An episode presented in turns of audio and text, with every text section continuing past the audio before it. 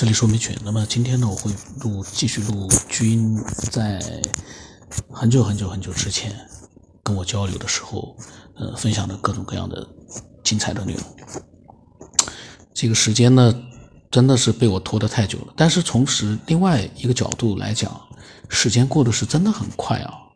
因为我看到这些聊天的时候，我感觉好像就昨天发生的事一样。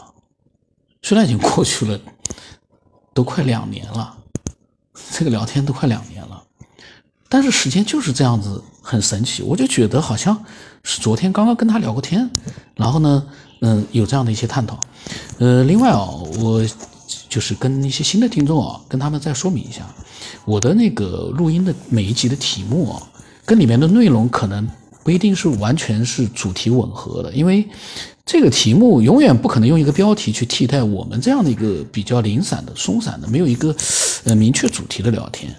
那么这样的一个题目，肯定是出自聊天里面的一句话，或者说出自呃这个他写的内容里面的一句话。但是呢，不代表这个录音的主题，两码事啊。因为有的人就是那么的，嗯。这个怎么形容这样的一种人呢？就他们的思想，就是想法，永远就是那么，呃，以为啊，这个标题就是这个内容的主题，里面跟这个标题不一样的，那他就是在欺骗我。以前出现过的，以前有人因为这个标题的事，专门嗯在私信里面还骂我呢，说你就是用这个标题去故意。夸大其词的去吸引人家来听，结果里面一听什么东西啊，跟那个标题没有关系。他，嗯，这样的人呢，都比较的也是很可爱的啊。虽然他们留的言是很很低俗，可能是毁灭三观甚至于，但是呢，这些人还是简单直接的可爱。怎么说呢？嗯，那么说明一下，那他那天啊，他是刚听完了六百八十五期教育和法律。那么他产生了很多的想法，发了好多的文字，所以这集呢，嗯，把他的文字念完，这集就可以结束了，嗯，非常精彩啊。他说，人类社会建立在价值观的基础之上，而价值观呢，来自于对宇宙的认知和自我定位。他说，我们探究文明权，寻求生命、宇宙及一切的答案。然后他括号解释一下啊，因为不是每个人都知道或相信他就是四十二孝，嗯，那么他这个呢四十二呢，它是一个小说《银河系漫游指南》里面就是关于这个生命啊、宇宙啊，还有一切的答案。他前面所讲的这个答案，他在里面他是设定了一个答案，一个数字。但是其实，呃，可能这个数字呢，这个是作者可能随随便就是写小说，就像我写小说一样的，我随便给他弄一个答案，反正也没办法去论证的，这就是我小说里面那个世界里面的答案。那么当时呢，就是一个四十二，就是这样的一个数字。那么他说呢，终极问题催生并推动了文明的发展，就是说他寻求这样的答案呢。终极的这样的一个问题呢，催生并推动了文明的发展。在寻求的过程当中啊，他说：“我们试图建立符合当前宇宙已知表证的模型，并且试图理解它的意义。即使所有的生命真的是在漫长的年月当中啊，从单细胞逐步的自发进化而成，它依然可能是在造物主的设定下完成的。”哟，天哪！他这句话我觉得真的很有道理哦。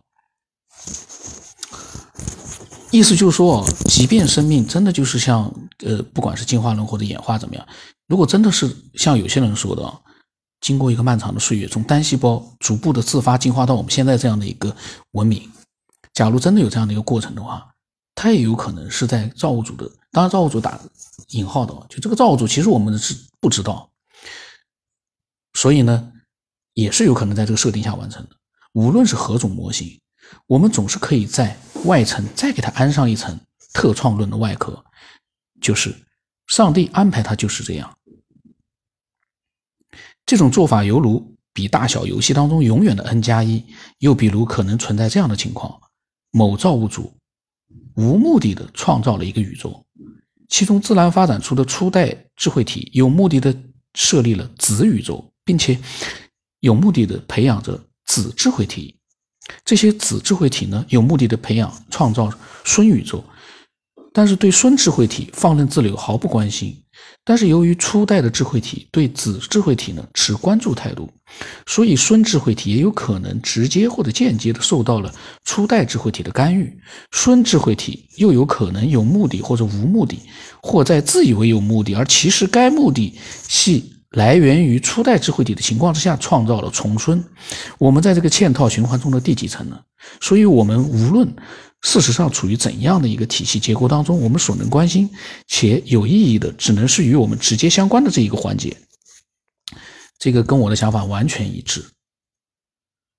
那么他说，至于这个环节是否在更高层次上具有某种被设定的意图，只要这个意图并没有延伸到我们的层面，就无需加以考虑。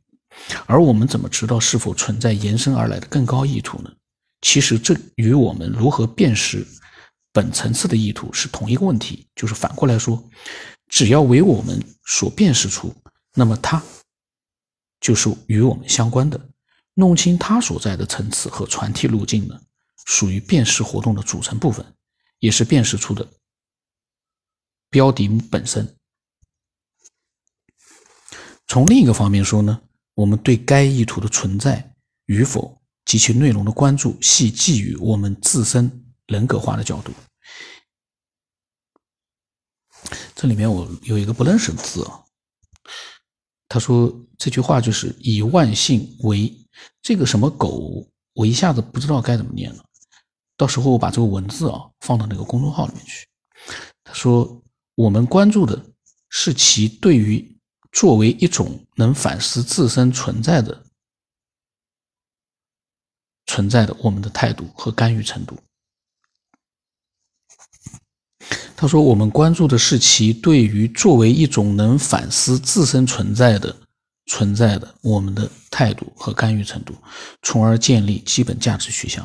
而我们也只能从这个角度去考察和辨识，甚或更进一步，人（带引号的人）其实在心理上需要一种人格化的更高意志。”打括号，他说：“这个是他个人观点。”嗯，暂时呢不扩展讨论。他说，也就是说呢，上帝在绝对意义上是否真的关心我们，其实并不重要。重要的是我们对这件事本身的判断，或者说是选择，是否认为这个世界存在宏观意志，既构成了价值取向基础上的重要分野。对该意识内容的具体辨识和理解，则是第二个层次上的细分。每个人都有自己的模型，他那个。那个这个字我也不能说，就是一个口里面有个有，每个人都有自己的模型，它呢，这个我就读它有啊，由于由于个体的差异性而异千差万别，也随个体与世界的互动而处于。动态调整当中，我们无法也无权用好坏、高低、善恶等价值标准来判断价值观的本身。但是呢，在于观测结果的符合程度、自洽程度、兼容性和开放度等技术指标上，他们是可以做比较的。一个好模型是技术角度上的好，是能普遍适用、应用得意之好。我们寻求，我们思索，我们关心，此行为本身就体现了我们的选择，而我们所悟得的解答就是答案。我们只会止步于心所安处，其处之所在，则纯属个人的主观感受，并无绝对的标准。只是我们在数千年的观察和反思当中呢，可以看到诸多别人的答案，其中有一些是属于主流的大概率，这提示我们了。提示我们了某些可能的方向。保持思维开放性，本质上是一种技术性的选择，它使我们能够通过比对参考其他答案，更快的进行自检教调教。当然，拒绝改变也是一种选择，也是个体对终极问题的一种解答模式。但人类整体显然不是在这种模式下发展出来的。对于继承事实的社会现状。个体对之直接作用的功效固然甚微，但缘由怨气，只要曾瞥见心中的璀璨星空，它就是有意义的存在。而我们只是不时偷个懒、迷下路的小孩。我说你写的太牛了。呃，其实呢，有的时候呢，菊英呢，他写的呢非常的复杂啊。我在想，菊英这个人啊，他所思考的东西，像他这样的一个人，呃，思考了一些东西，然后把它准确的把它表达了出来，这样一个过程对他来说很容易哦。换一个人的话，真的是还是蛮难的。就是把他刚才的内容里面的，嗯，自己的想法用这样的一个文字啊。呃，表述出来真的是不容易。到时候呢，我会放到那个公众号里面把它保存起来。呃，如果说听了这个节目之后你觉得有兴趣的话，你可以去看一看。那么看完了之后，我只是觉得以后有机会的话，我再录一录，因为里面出现了一个跟那个我呢，有的时候不太就是想录巨音的他的长篇的文字，因为我知道里面肯定有些字我是不认识的。对他来说呢，他他知道这个字是怎么回事，怎么读音，什么意思。但是对我来说，因为我可能有的时候很少，就说去看到这样的一些呃文字呢，我可能对它的读音都会产生一个疑惑。所以刚才那一段里面，我有好几个字，有几个字我我都不知道，嗯，它是该读什么。那你说意思呢？我能感觉得到，因为意思我能知道，大概的知道，嗯。读音就不知道了，在伪科学的眼里面，这简直就是这是一个笑话。但对我来说呢，其实，呃，怎么说呢？这个是正常的。以后有机会的话呢，嗯，如果对这段文字啊，我有了更多的一个想法之后呢，我会呃把它再录一遍的。因为每一次同样的文字，像这样的一些文字啊，每一次录可能都会一些。不同的东西在里面，因为现在这个文字，说句实话，我刚才把它录完了，我每一句我都这样读过了，嗯，但是最终我其实对他真正要表达的意思，嗯，我还是没有弄得特别的清楚，嗯，因为君的这个人呢，就是文字表达能力非常厉害的人啊，他有的时候可能会把。嗯，跟你的不同的看法啊，他会表达出来，但是呢，你呢，嗯，未必就是很明确的能察觉得到，这个呢是很牛的。我要是有这样的能力就好了。我有这样的能力的话呢，我碰到了跟自己想法不一样的一些人，我我跟他们发的时候，我既能表达我的想法，又能让对方觉得哇，太牛了，他认同。但是呢，其实，嗯。可能未必就是说特别感觉到，就是说不是那么容易直截了当的，就是明白，呃，里面的就是非常清晰的描，表，就是说明白他要表达的那个意思。可能听的人哦，听明白了。我刚才念了一遍，念完了之后，我把前面内容就忘掉了，前面的内容我就忘掉了，挺牛的。那么他说呢？听了节目之后啊，他经常会激发出一些本打算以后有空慢慢想慢慢写的内容。哎呀，这个激发，我一看到这个“激发”这个词，我在想，我随口录的那些内容里面，菊英肯定有很多他不认同的地方，然后才能激发出他的这样的一个立刻要把他的想法写出来的这样的一个愿望，所以他写出了刚才那样一大段的那个文字。所以有的时候很矛盾啊。你既希望就是说所有人都能认认同啊你的一个思索的方式，但是里面的内容呢，可能呢，嗯，又是很多人呢听了之后感觉心里头，嗯，不管是认同还是不认同，他都有一种表达的欲望，这个是挺好的，这个是挺好挺好。那么他说呢，确实是件好事。他说自己呢很懒。如果不趁着一时激动哦，就没有以后了，以后也不会有空。这句话说的也是非常的对哦。大家可以想想自己，经常会在想以后我怎么样怎么样怎么样，但是最后呢，发现很长时间过去了，你并没有去做。嗯，所以呢，这样的一个节目呢，也也是有它的一个有价值的地方的啊。并不是说像我经常说的，因为我不懂科学，我们里面的内容就我所讲的内容就没有意义了。我这个内容的意义，就像我说的，抛砖引玉吧。我的内容不咋地，但是呢，引发了很多嗯有价值的一些分享。这就是我的闲扯的意义了。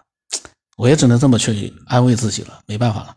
这个，这个是一个，嗯，非常好的一个安慰自己的方式。那么我的微信号码是 x 五三四七八五八四五，我的微信名字呢，呃，青城太子，跟这个账号是一样的。那么大家如果说对这个节目比较了解了之后啊，呃，你能像居英或者像老金或者像其他的爱好者一样，能够，嗯，有愿望去分享一些自己的思索的话呢，你可以来添加我。因为我发现太多的人添加了我之后，就悄无声息的蹲在那里，他也没有分享什么东西。当然，我不反对这么做，但是因为现在新加的爱好者，我都是关闭朋友圈的。也就是说，虽然朋友圈难得有什么有价值的东西，但是呢，我关闭了朋友圈，他也不说话。那么，这个大家想象一下这样的一个状态啊，可以想象一下。嗯，如果。这个人他分享了很多内容，然后呢，我呢跟他可能也会有一些交流，那么就会成为朋友。成为朋友之后呢，那么可能你添加我之后，可能才有了他的一个意义。如果添加了之后呢，我的朋友圈是关闭的，我呢基本上是不看人家的朋友圈，那你也是不说话的，那样一年。两年、三年，当然也不排除，因为有好多听众哦，他们想分享，但是呢，一直呢，嗯，没有分享，隔了两三年才分享。如果是这样的话，三年之后有价值了；如果十年之后，十年了，一句话没说，这样的一个状态也挺好，至少我们彼此都是各自的，在这个通讯录里面占有了一个位置，也挺好，也挺好。那么今天到这里。